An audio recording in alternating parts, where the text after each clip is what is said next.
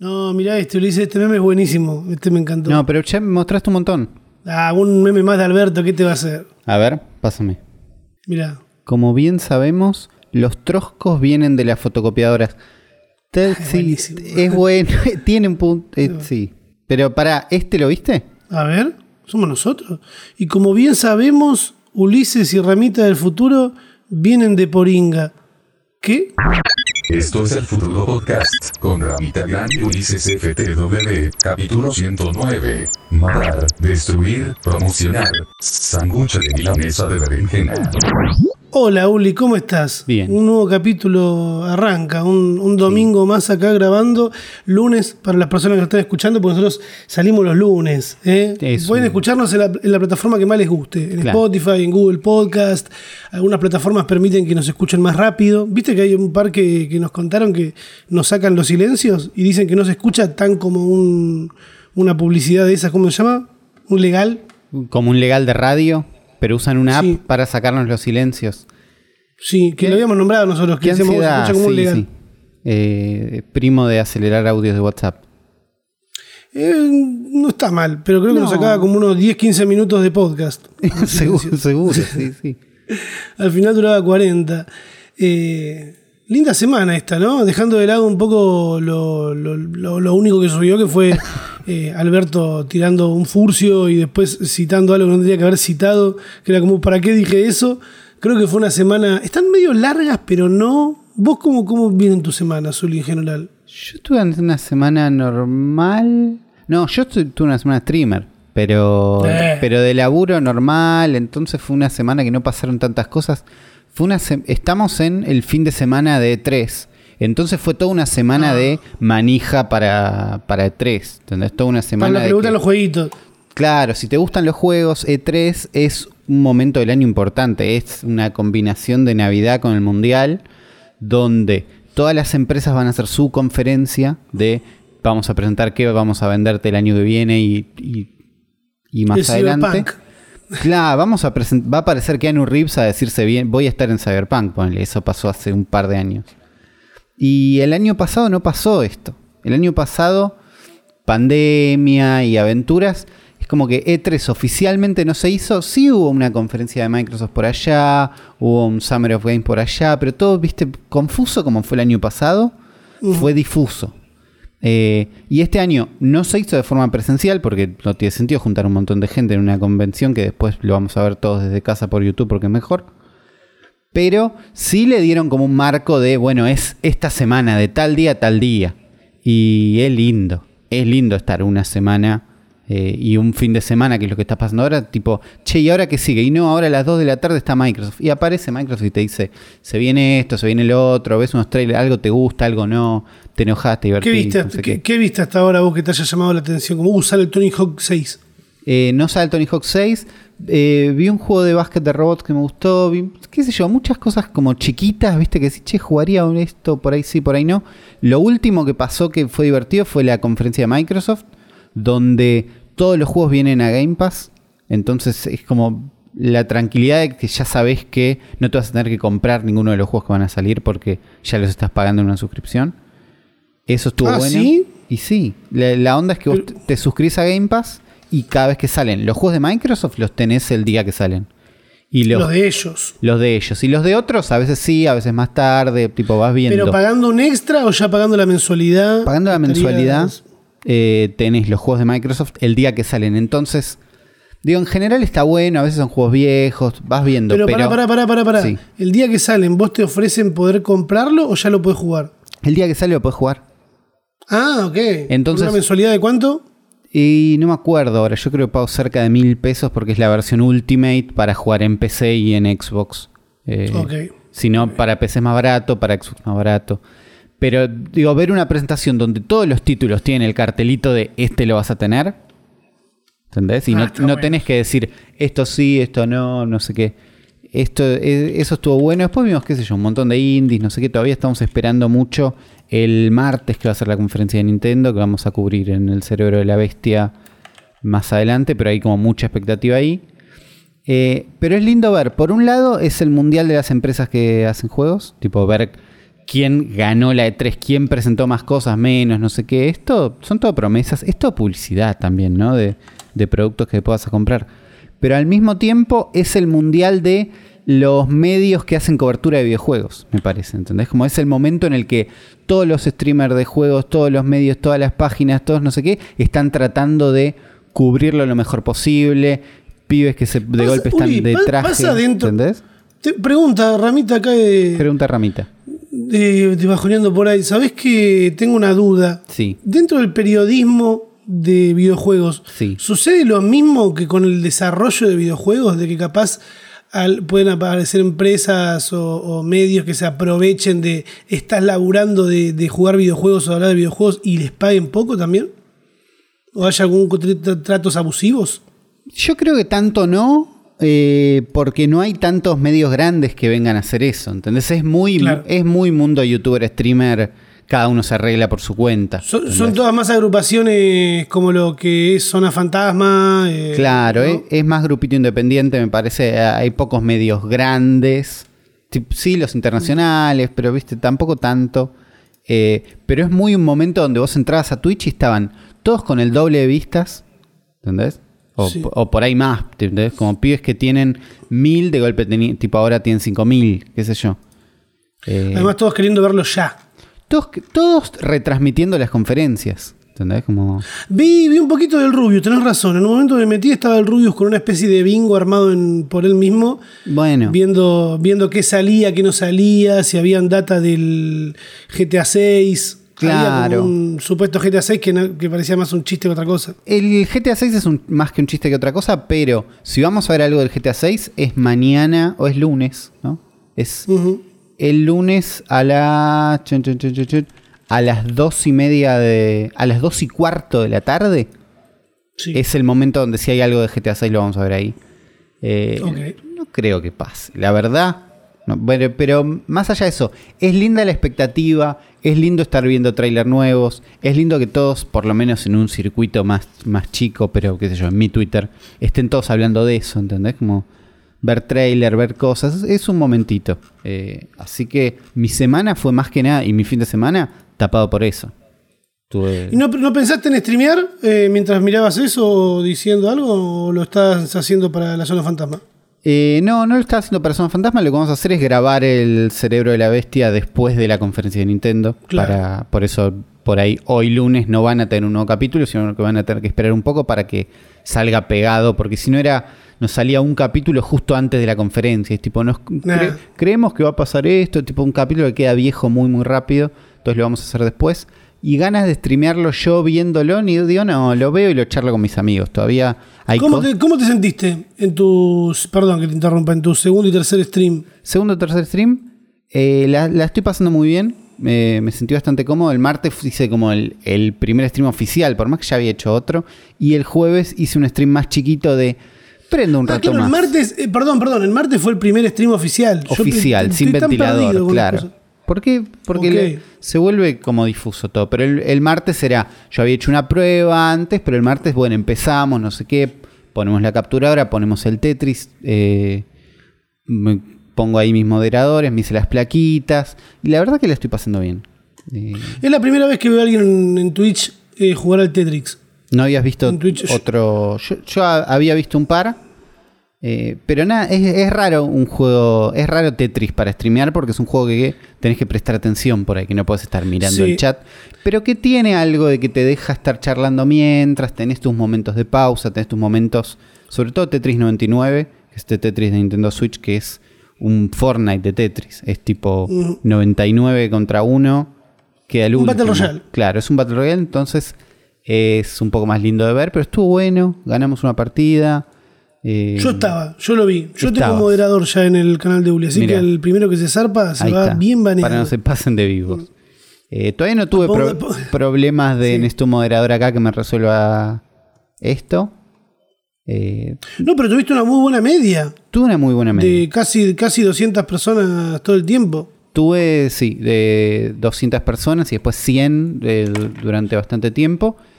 Y el jueves hice, viste que estaba con esto de tengo que hacer 7 streams en 30 días para ser afiliado y no sé qué. Sí, con esas cosas Twitch, la verdad que, a ver, Te agarra mucho con eso. te da la posibilidad de ser asociado, porque si vos tenés ganas de ser asociado, tenés que cumplir con eso, no te pone tampoco cosas inalcanzables, No, no.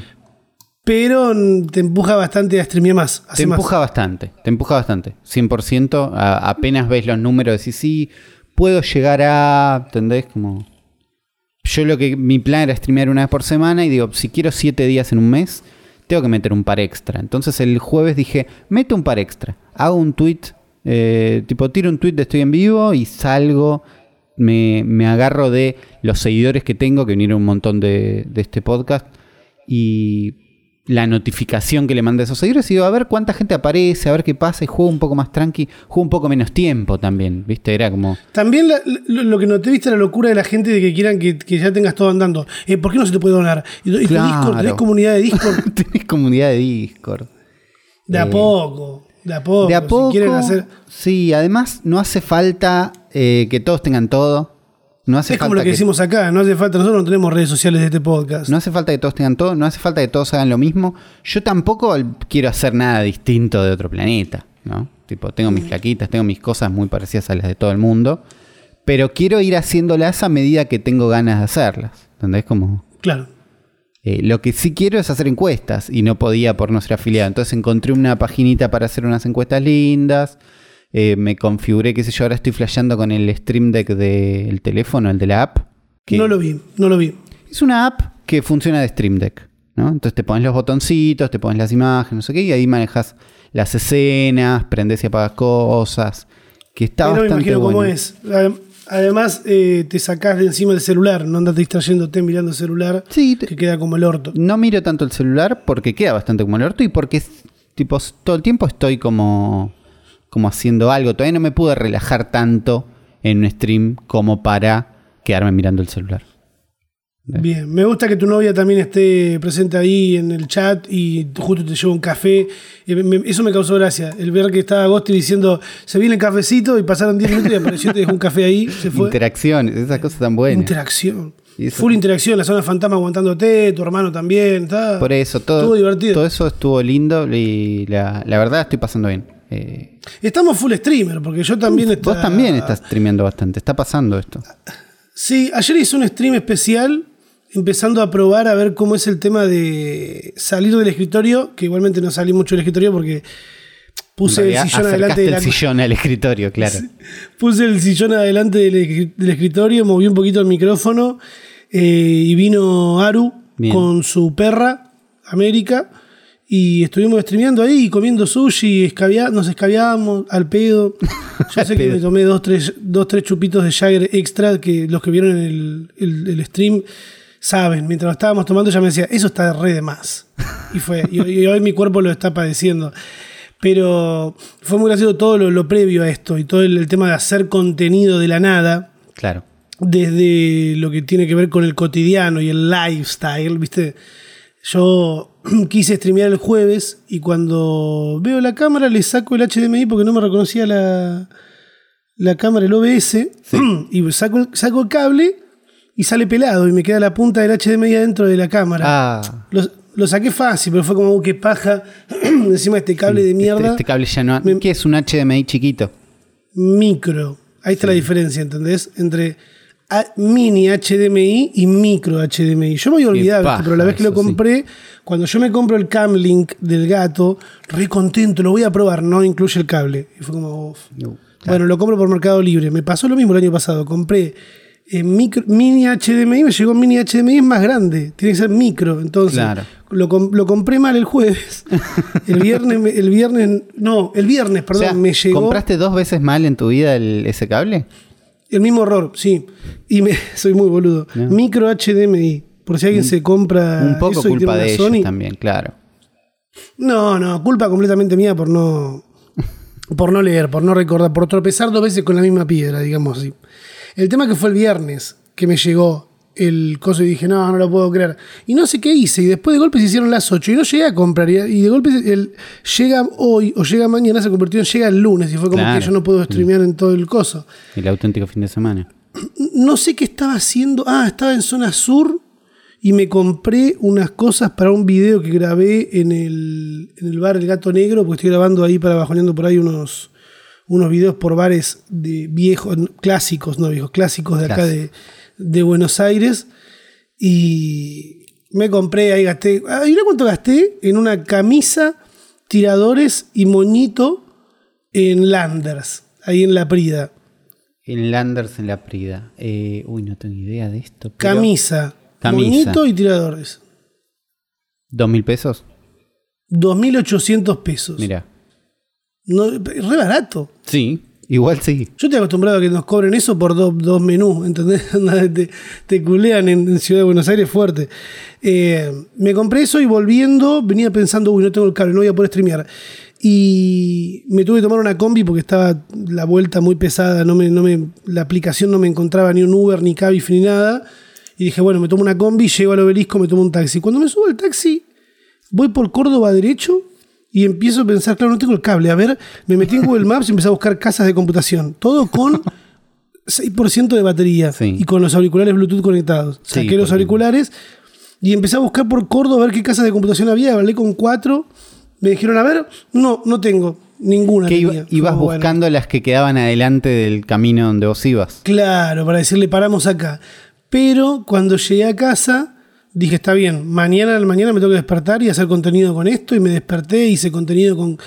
Llegaré antes de las 12 a encontrar una casa de computación que tenga un micro HDMI. Lo encontré al toque. Y después me fui para Flores a buscar una boina para estar también más acorde para el video que tenía que hacer.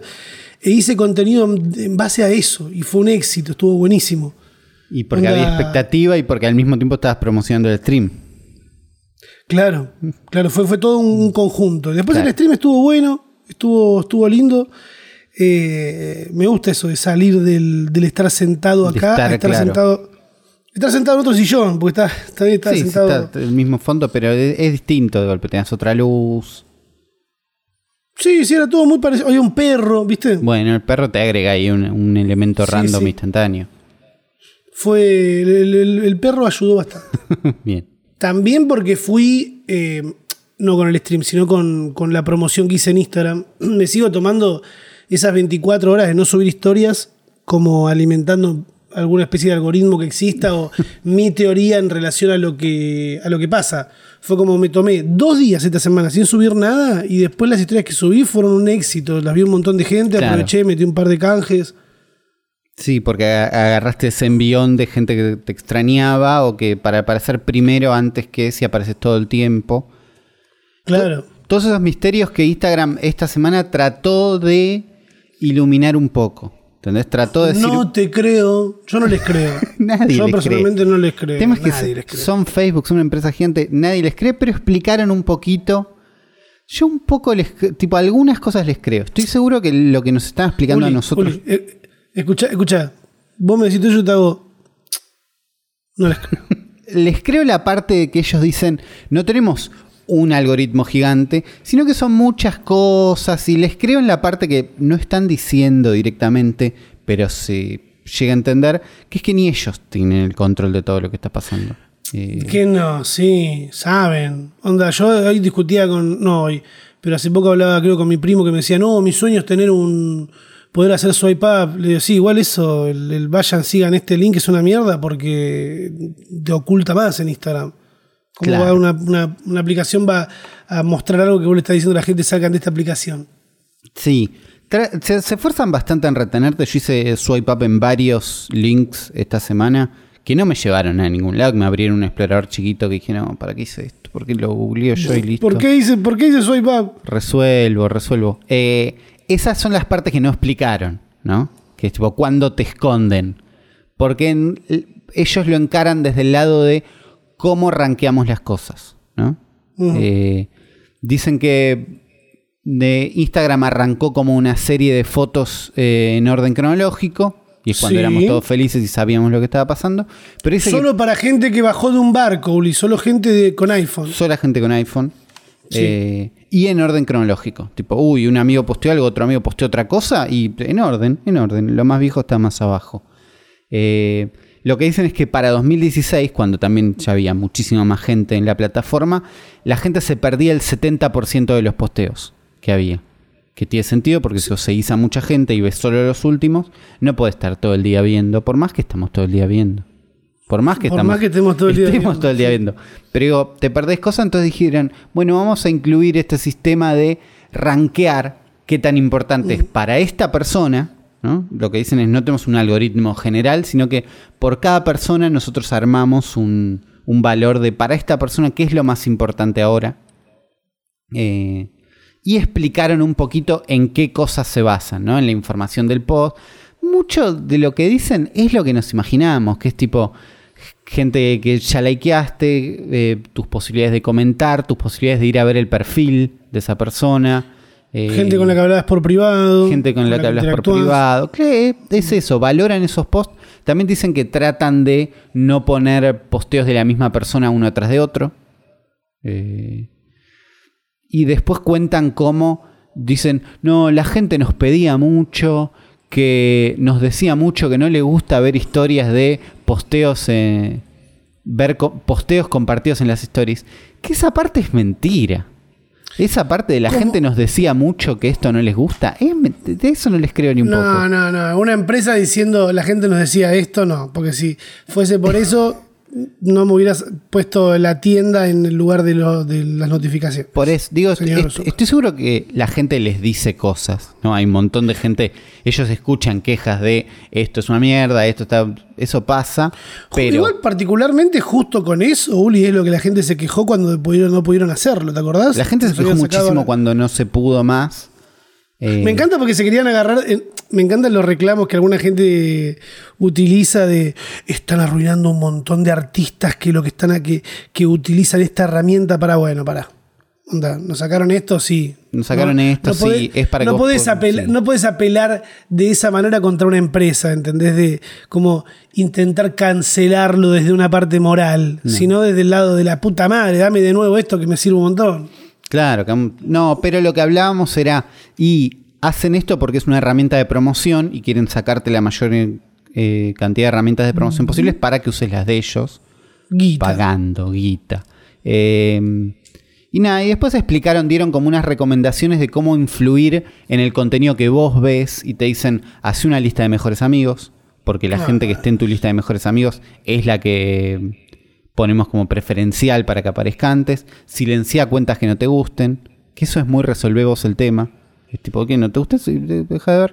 Y marca publicaciones como no me interesa. ¿no? Haciendo Sí, como... lo que hago siempre, pero que no quiero que me digas qué hacer para el contenido que yo elijo ver, sino qué hacer para que mi contenido le llegue a esa persona que quiero que le llegue. Es que, es está, en- está encarado desde otro lado. Después explican cómo rankean los reels, pero todo desde el lado del que mira, lo dicen, no desde el lado de la persona que hace contenido. Y me parece que la gente que está más preocupada por cómo funciona el algoritmo de Instagram es la gente que hace contenido, es la gente que de golpe tiene menos vistas, la gente que flashea que está shadow baneada, eh, el auténtico me esconden. Tienen un parrafito donde explican que no tienen un sistema de shadow banning, sino que no te pueden garantizar una cantidad de, de vistas, que la realidad es que la gente no ve todo el contenido que... Claro, pero es que además yo creo que hay que aprovechar esas situaciones en las que capaz tenés menos reproducciones porque puede pasar. Todo eso tiene un, un siglo. También estás trabajando con el interés de las personas y compitiendo contra un montón más de gente. Estás compitiendo por el interés de la, por la atención de la persona. Eso lo, Claro. lo hablamos un montón de veces en este podcast. Creo que hay que aprovechar esas situaciones para decir, che, a ver qué estoy haciendo. A ver, rebobinar, a ver cómo estoy hablando, a ver cuánto cringe doy, cuánto, cuánta vergüenza propia tengo, cuán interesante lo que estoy contando, ¿viste? Porque capaz que a veces pensamos que ciertas cosas son interesantes y no lo son. O sea, nos interesan solo a nosotros y a la poca gente que nos ve, capaz. Sí, pero también la, la verdad es que hay un montón de cosas que no sabemos cómo funciona, que no nos van a contar. Eh, Eso, no, pero es que hay algún, hay shadow, hay, hay- el shadow banning existe para mí. Para mí no existe. Para mí como, como, Para vos no. como shadow banning, como algo de yo escondo esto, no. Tienen un montón de reglas. Para mí tienen un montón de reglas.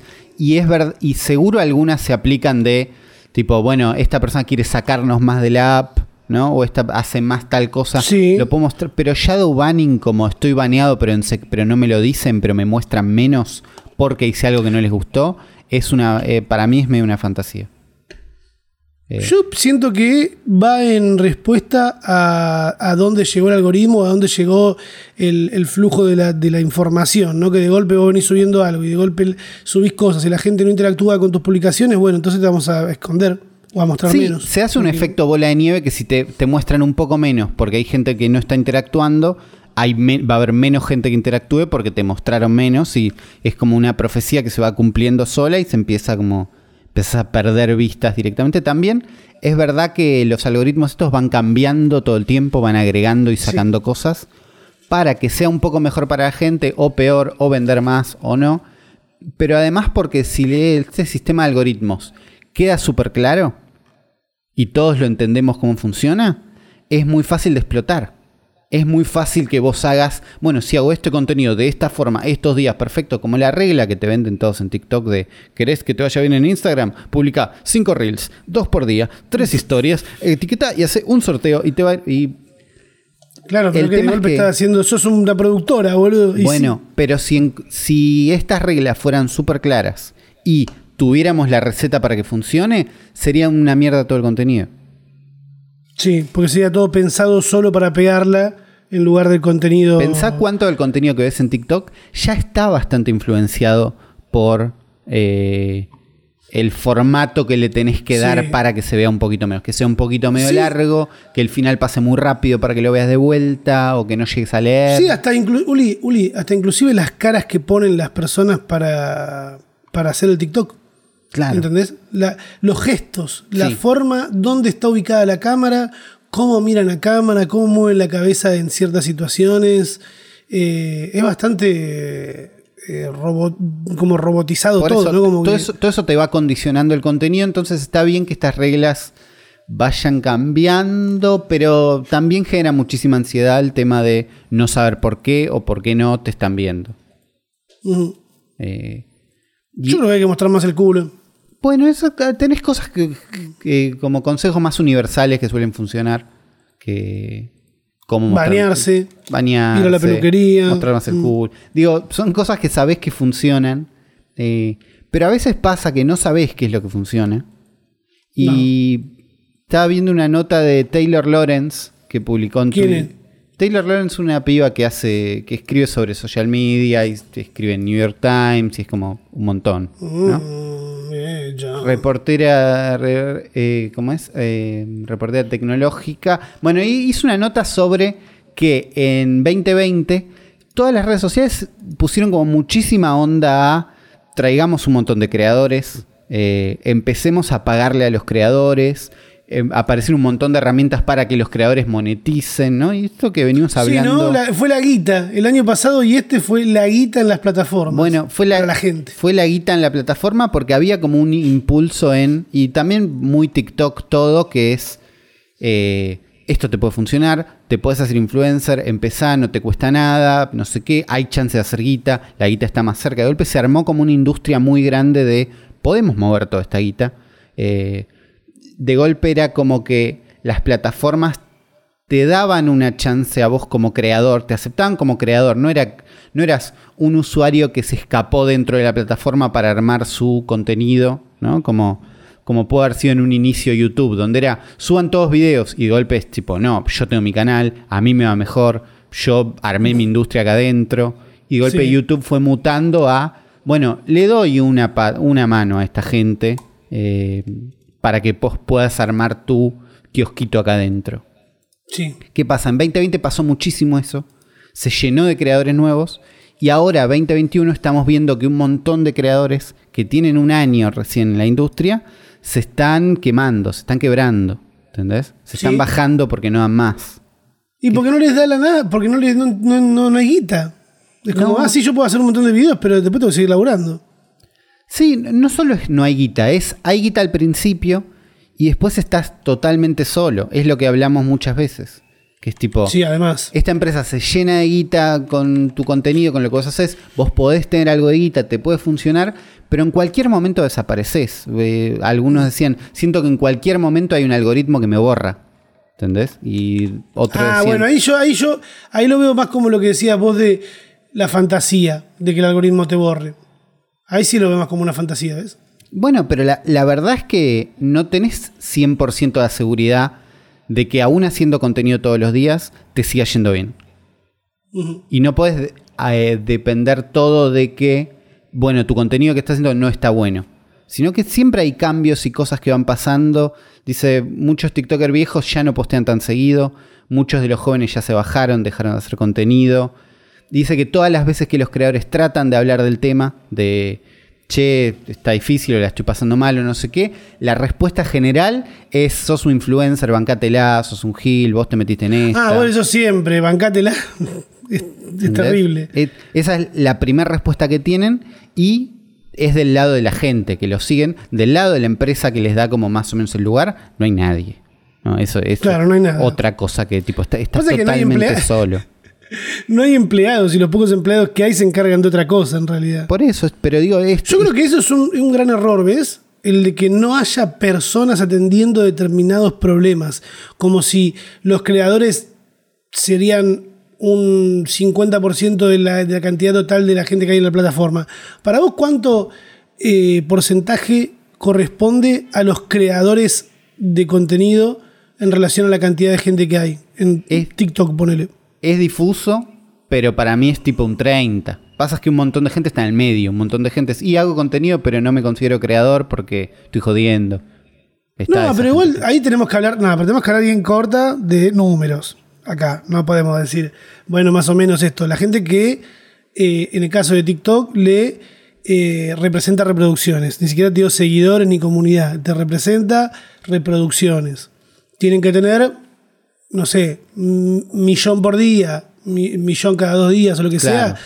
Para mí sí, creo que es por ahí, ¿no? El 30%, ponele. Para mí es una cosa así. Pensá que hay muchísimo, y más en una plataforma más como TikTok que creció muchísimo en el último tiempo. Hay un mon- para mí hay una inyección de un montón de usuarios como yo que miran nada más. No sé si tengo foto de Claro. perfil, ¿entendés? Como que es, es muy la nada. De esos debe haber un montón.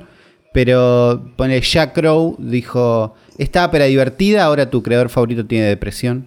Así, como de una. Uf. Y dicen que hay 50 millones de creadores, más o menos. Hablan más que nada en TikTok, pero es más en toda la industria. Y es más que nada enfocado en Estados Unidos esta nota, ¿no? Como, como todas. Pero dice, Sí. hay 50 millones de creadores o influencers en la industria. Es una industria, es la industria que más rápido creció en los últimos tiempos. Y esta industria que creció tan rápido, los que están haciendo la guita son las compañías de, tele- de tecnología, son las plataformas.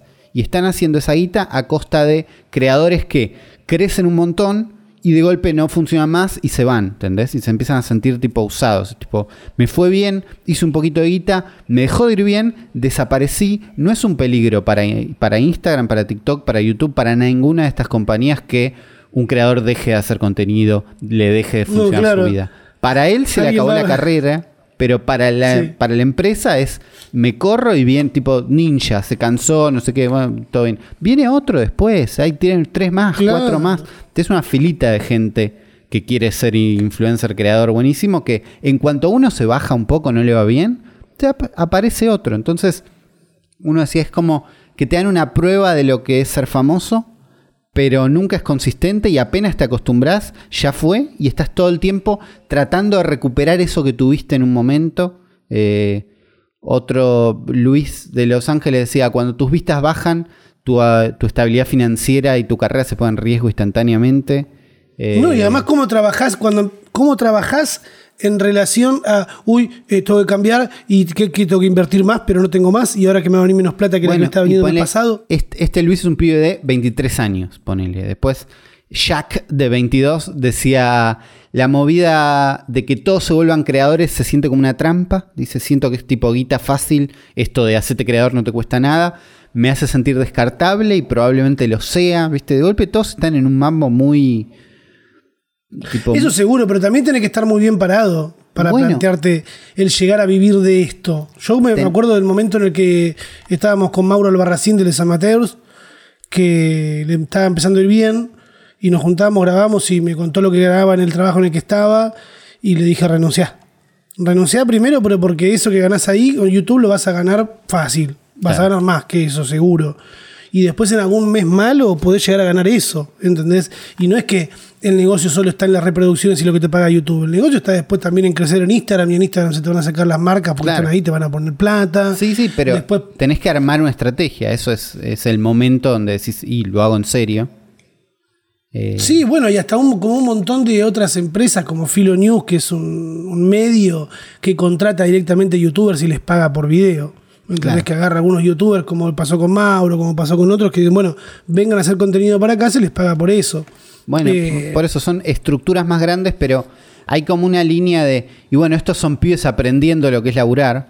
Y acá Taylor lo que dice es, estos no son pibes aprendiendo lo que es el laburo, es una generación entera que está tirando de cabeza en una industria que es súper nueva, que no está regulada, que es súper peligrosa y que eh, es muy fácil de explotar. Tipo, es muy fácil que aparezca un manager, ¿entendés? Son todos pibes muy chicos.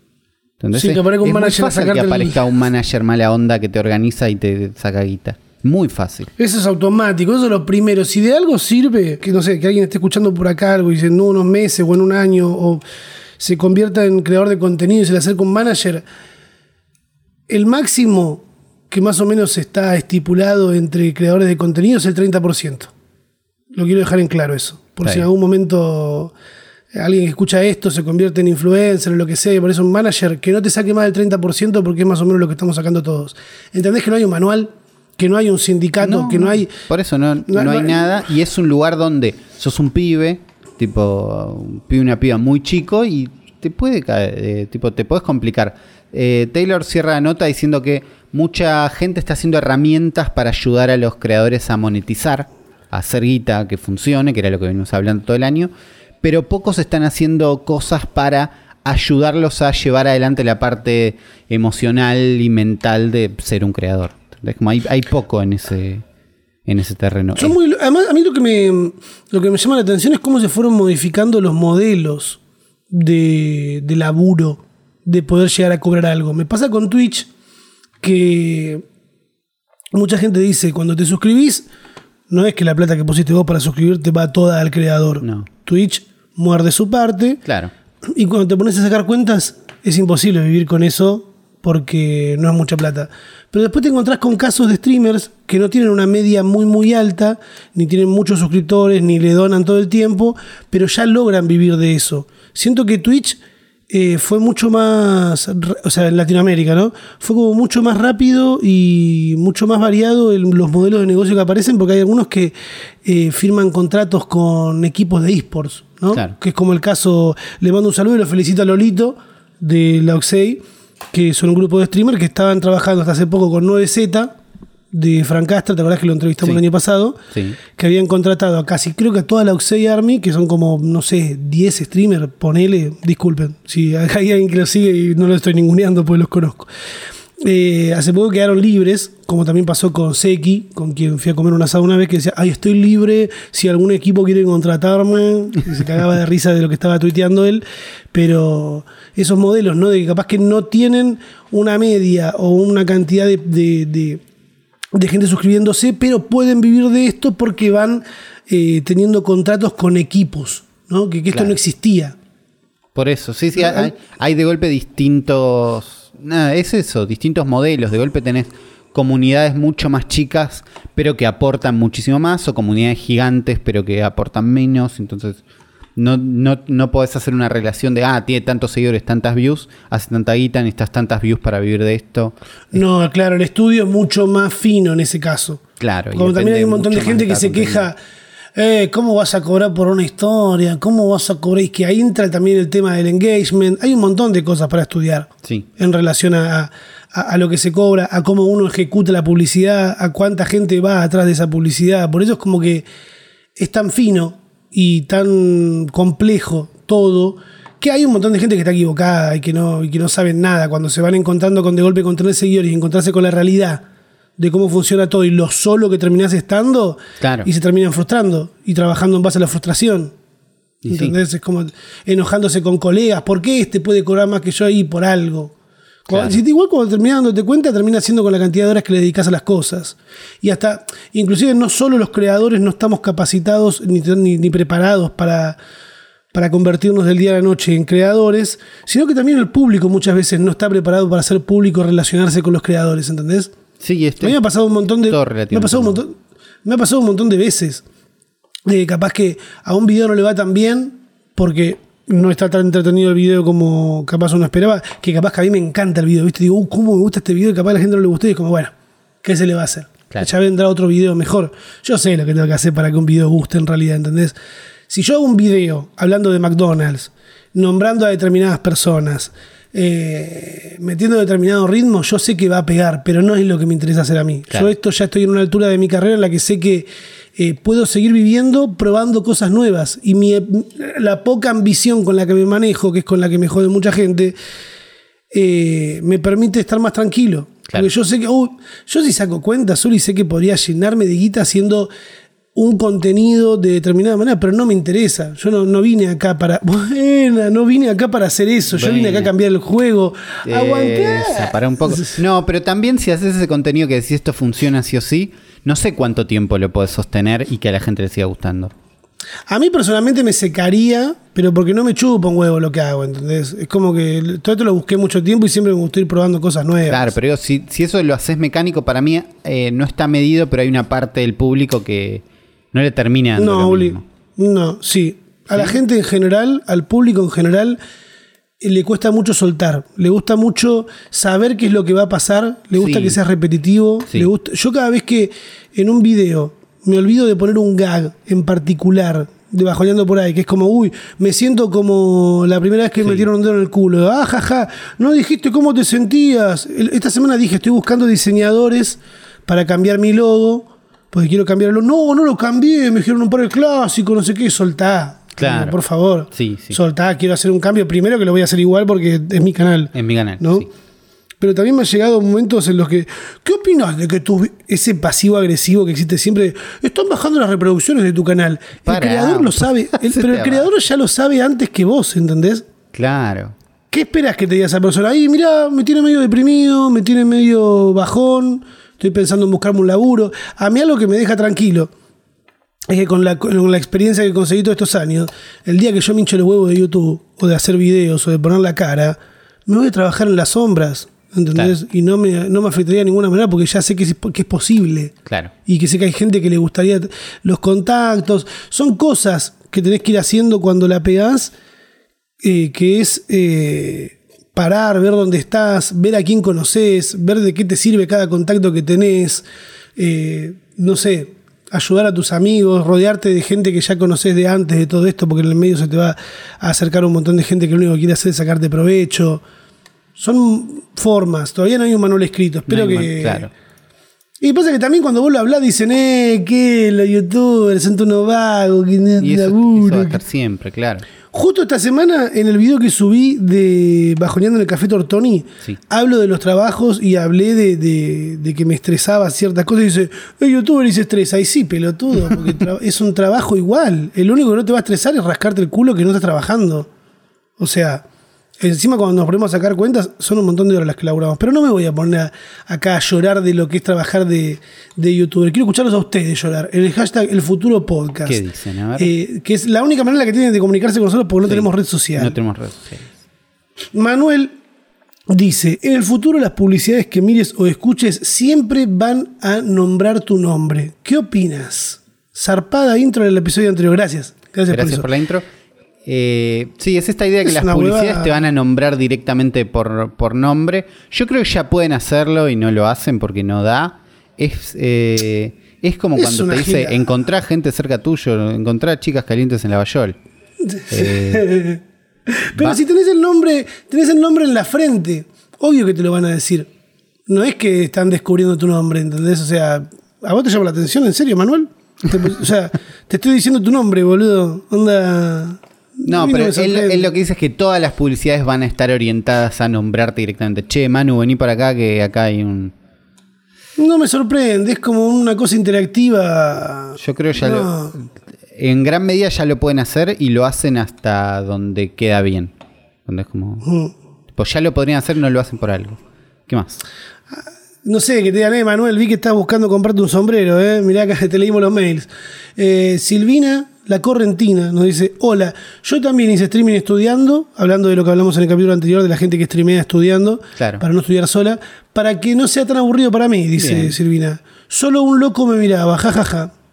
Bueno, Está bien. un, un- otro loco que capaz que no quería estudiar solo. Por ahí no quería estar así. Digo, yo veo esto. ¿Probaron eso? ¿Pro- ¿Vos probaste algo de eso, no, Uli, no? No, ¿Y de ¿Trabajaron con alguien streameando? De. Vos estudiaste, callate la boca. Yo estudié un montón. Eh, no, de, de trabajar viendo un streaming de alguien trabajando.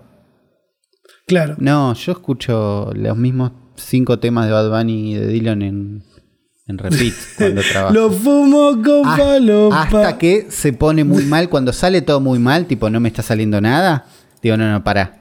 Pongo el doctor. El doctor es como un shot Uh, de el doctor es adrenalina. Tipo, mal. es azúcar, sé que la voy a pasar bien, sé que este tema me gusta, sé que el tema pega. Y con eso, tipo, es cuando está todo mal. Si puse el doctor muy temprano el día, es que el día arrancó mal. A mí me, me re sirve también. eh, Justo el doctor es como un break a, a todo lo que vengas escuchando. Puedes estar escuchando Lofi Girl o escuchando lo que música clásica, pero pones el doctor y como pa, Es, la es y decís, efectivo, claro. Acá yo vine a hacer esto. boom. Claro. Eh, y Leandro nos dice con el hashtag: Estoy escuchando el último capítulo del futuro podcast y terminan con no discriminen, no sean pelotudos. Es como que aconsejaran a Alberto antes de su fallido XD. Se ve que el presidente no los escucha, chicos. El ¿Vos cómo te no sentirías, escucha. ¿Cómo te sentirías si supieras que el presidente del país en el que vivís escucha tu programa? Escucha tu podcast, ve tus videos, ve tu stream, ¿entendés? Claro. No, mirá, eh, Alberto Fernández donó 100 bits. Gracias, haces? Alberto. No, qué sé yo, prefiero como que no esté. Es como mucho. Es demasiado. Sé que algunos colegas los mira, inclusive, ¿viste? Es como... Claro. Fue muy loco lo que pasó esta semana con Alberto porque nosotros veníamos de un presidente con los últimos cuatro años como Mauricio Macri que le chupaba un poco más un huevo todo. Obviamente está en el otro extremo de, aunque le digan al centro Fernández, que me gusta es de los apodos que más me gustan para Alberto. Y bueno. Eh, eh, Macri estaba más en la otra punta, era un. Era, no es. O sea, ahora no está. No, no- no es presidente ni diputado ni nada, pero eh, en el momento en el que era presidente, era algo muy parecido a lo que era lo que es Bolsonaro en Brasil y Donald Trump, y de esa línea de presidentes de que pueden decir cualquier barbaridad. Lo que se les es- cante es- el orto. Es más algo de siempre que pasa esto. Claro, en cambio Alberto, como que estábamos más acostumbrados a saber que no la cague en ningún momento. Y la verdad, haciendo una lectura, yo no siento que la haya cagado. Yo siento que se regaló. Y Se eso regaló como votante, claro. como Sí, votante de Alberto, eh, se lo reclamo, señor presidente. Mi, re- No, mi pero reclamo para el señor presidente. eh, me no. incomodó, me incomodó, obvio, Claro. porque en este podcast lo votamos ambos dos. Claro. Y cuando lo dijo fue como, ¿qué dice? No sea Gil, claro. ¿Qué dijo? Y después a la noche alguien me dijo, es una canción, lo que citó. Y fue como, ah, no, no. No, Qué un escándalo. Pensale un segundo. Y, y la persona que me dijo esto me dice, vos boludo, ¿te pensás en serio que un tipo que es profesor en la UBA, Bueno. lo escuchaste hablar un montón de veces, va a decir terrible burrada? El tema es que, a ver, se regaló en una situación en la que no daba. Y también es como que lo que se le reprocha en muchos casos es el- la lamida de culo a España. Que la verdad que a mí ya me tienen los huevos llenos, que todo Y el es- tiempo tengamos que estar ahí. Ay, porque nosotros venimos de allá, de lo, de lo español, de la sangre española, como si la sangre argentina valiera menos, ¿no? No, no, es, es una boludez. Pero sí. Eso es una boludez. Es una boludez que se haya regalado así, pero ¿cuántos memes nos regaló? Unos ¿no? cuantos. Unos cuantos. Buenos, malos, Un de todo, pero un montón. Había gente pidiendo la renu- había gente pidiendo la renuncia, que era una idiotez Pero hay gente, hay gente que va a estar atenta ahí. a- pero por eso es porque no te puedes regalar, porque hay gente que va a estar insistente en pedir la Claro. renuncia en la primera. que- Amigo, amigo, amigo, Macri subiendo eh, un, en un. Yo no lo Ah, podía creer lo cuando vi, vi, lo que subió. Es lo Me menos. Pero es tipo, ¿cómo hago rápido? Tengo que hacer algo. No, no se me ocurre nada. No importa, sé algo rápido. Pero sin no se me ocurre nada. Sin escribir, sin escribir nada, Sí. la respuesta de Macri a lo que dijo Alberto fue poner la bandera argentina, la bandera de Brasil y la de México, una arriba de la otra y tuitear una imagen. Así. Fondo una blanco. captura. Fondo blanco, no dijo nada. Este es mi presidente, decía gente. ¿Qué? ¿Que tuitea tres banderas en un emoji? ¿Entendés? Y Ponelo decían, uh, al fin. no. Uno decía, al fin no nos toca Nigeria en el grupo del mundial. Es como, ¿qué es todo esto? Claro, porque es muy. Un text, un tweet estamos hablando, ¿entendés? No, tenía que hacer algo. No, lo, lo vi, me pareció mucho. Porque además, así como decimos, se regaló. Tenían chance todos de hacer leña, de hacer un no, bueno, ahora, no sé qué. Nada, el menor esfuerzo. Eh, Era un re bondi el que podían armar, que, se- que- que armaron un montón. Armaron un era montón muy de gra- bondi, por eso estaba, era muy gracioso porque. Era muy gracioso porque un montón de gente que es opositora o que está en la otra punta o que odia a Alberto, diciendo, pero tiene razón. ¿Viste esa gente súper racista como diciendo, pero tiene razón? Esos que no, se dan cuenta, no tienen idea. No saben lo que está sucediendo. Internacional. Sí, no. Me, me encanta porque los memes hay un montón. Encima de Alberto con la guitarra había uno que decía, ¿lamento boliviano? Esa no me la sé, bro. Pero igual lamentaría si fuera boliviano. Sacadísimo. Muchísimo. Sacado. Eh, me gustó mucho el de los zurdos, los troscos vienen de la fotocopiadora, que es el del principio de este. Me gustó mucho. Otro, vi uno que era muy zarpado, que decía, cuando eres tan europeo que los ingleses son tus vecinos, y está la foto de las Malvinas con el color de la bandera inglesa. Muy forro. Otro decía, y por último, los uruguayos vienen de los argentinos. Eso fue muy bueno. Y acá estoy viendo capturas de pantalla. Por eso es que Eh, también te daba un pie para ser racista un ratito. Era re gracioso. Había otra que decía, che, qué linda esta bandera de los indios trolos. Y tenía una bandera de los, de los pueblos originarios. Muy forro, muy forro todo. Fue muy, muy gracioso. Espero que no se haya ofendido mucha gente. Eh, porque mucha gente escuchó solo la parte en la que él dijo bajamos de los barcos. Mucha gente no sabe que eso es una canción. Claro. Eh, ¿Qué sé yo? Desde acá eh, decimos que aguanta Argentina, aguanta este Aguante país. Argentina, en el que, la verdad, buenísimo. en el- Ah, claro, aguante, aguante Argentina y aguanta este país en el que en realidad todos tenemos los ojos claros y somos blancos Claro. y, y pelados. Igual ant- aguante México y Brasil también, ¿eh? Aguante. Sí, sí, aguante, aguante, aguante México y Brasil, eh, que no se han dejado colonizar tan fácil como nosotros. Donde de esos barcos en realidad bajaba gente de Europa que se robó oro, que mató a, a- a- a nuestros pueblos originarios, los corrieron, a, o sea, Sí, eso por suerte lo tenemos en claro. claro. Yo acá revisando, revisando capturas de pantalla que había hecho, hay algo que no pusimos en el doc, que vamos leyendo cuando hacemos este podcast, y es el caso de Patricio Pioli. ¿Lo escuchaste? No, no sé quién es. Patri- Es algo que teníamos que hablar acá porque fue un algo muy eh, histórico, si Sí. se puede decir así, dentro de, de Internet. Y es que condenaron a cinco años de cárcel a- al tatuador acusado de pornoextorsión que viralizó un video de su expareja cuando se separaron. El. Tribunal de la Cámara Tercera en lo Criminal y Correccional de La Rioja dio a conocer esta mañana el veredicto contra Patricio Pioli, el 10 de junio fue esto, acusado de una feroz trama de violencia de género, el desafío eh, del acusado al tribunal que lo sentenció. La última frase no sé qué leí, lo leí sin leer. Pero Paula Sánchez Fre- eh, Frega lo denunció porque el chabón ni bien se separaron, eh, empezó a compartir las fotos y cosas que tenían por privado. Claro. Cinco años le dieron, Uli, ¿entendés? Está bien, pero eso, eso deja un deja un precedente, ¿entendés? Como queda un, ah, Sí. bueno, eh". no, ya está. Hay un montón de gente que ahora lo va a pensar dos veces antes de hacer una boludez. Una Pero. ¿cómo, qué, qué te entra en la cabeza para Bueno. hacer eso con una expareja? Ponele- Yo, yo a veces lo escucho y me quedo como, boludo, te fuiste a la mierda. No, pero un- te- una, de, una de las cosas que te quedan en la cabeza si haces eso para mí es qué va a pasar si es un video mandado por WhatsApp, ¿entendés? Claro, y además hay un montón de casos de, de- de pibas que han denunciado tipos que compartían la foto. Un montón. No Por es que la- el primer caso este. Ya sabemos No, un no, montón por y eso. hemos hablado antes. Por eso que tenga una condena que quede como que quede la condena hecha, deja un antes y un después y queda como un- Porque, Una historia. porque además está pasando en internet. Como que de internet queda todo en internet. Podemos acosar tranquilamente. Claro, podemos hacer. es- está todo muy agarrado de eso, no está pasando nada, que mandé un mensaje, lo borro, listo, ¿qué pasa? ¿Qué me van a hacer?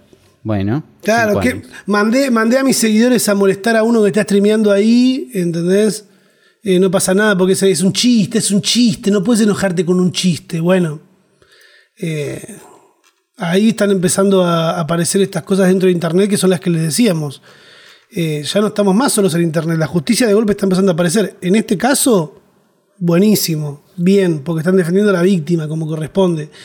Eh, un caso histórico, Uli, podemos decirlo un caso así. histórico, un caso histórico que, que, nada, está buenísimo que pase, que quede el historial. Estoy viendo una nota de, de este tema donde son todas fotos de ella en la nota y, y donde te Son muestran el video pero blureado, ¿entendés? No, Es un espanto.